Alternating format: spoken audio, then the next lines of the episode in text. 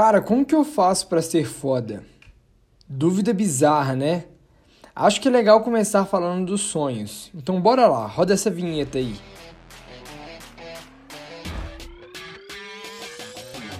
Começando esse podcast, eu quero te apresentar algumas características de pessoas que consideramos fora da curva: autenticidade, propósito bem definido, faz o que ama, saudável, contribui com a sociedade de alguma forma e, para fechar, eterno aprendiz.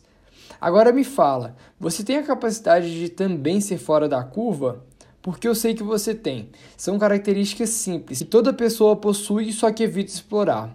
A pessoa evita ser foda porque ela não está preparada para ser foda. Ela possui bloqueios emocionais, crenças limitantes. Automaticamente ela se torna vítima da sociedade, enfim.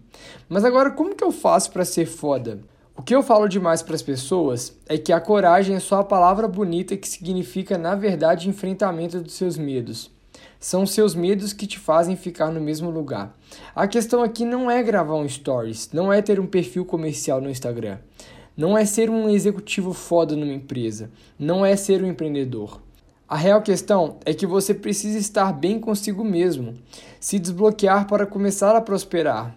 E tudo isso que eu falei vai vir até você, eu tenho certeza. A magia para ser foda é prosperar, e prosperar é tão simples que parece mentira. Prosperidade é encontrar a felicidade em algo que você gosta de fazer.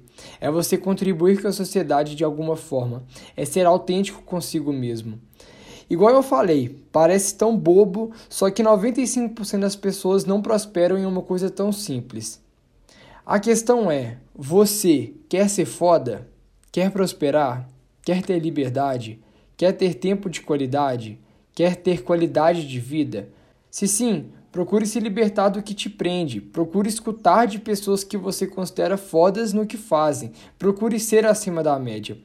É um processo sem fim e eu estou na jornada para ser foda. E você, vem comigo? Curtiu esse podcast? Não se esqueça de seguir a Nunca Foi Sorte nas redes sociais. Arroba Escola Nunca Foi Sorte. Um abraço e até o próximo podcast.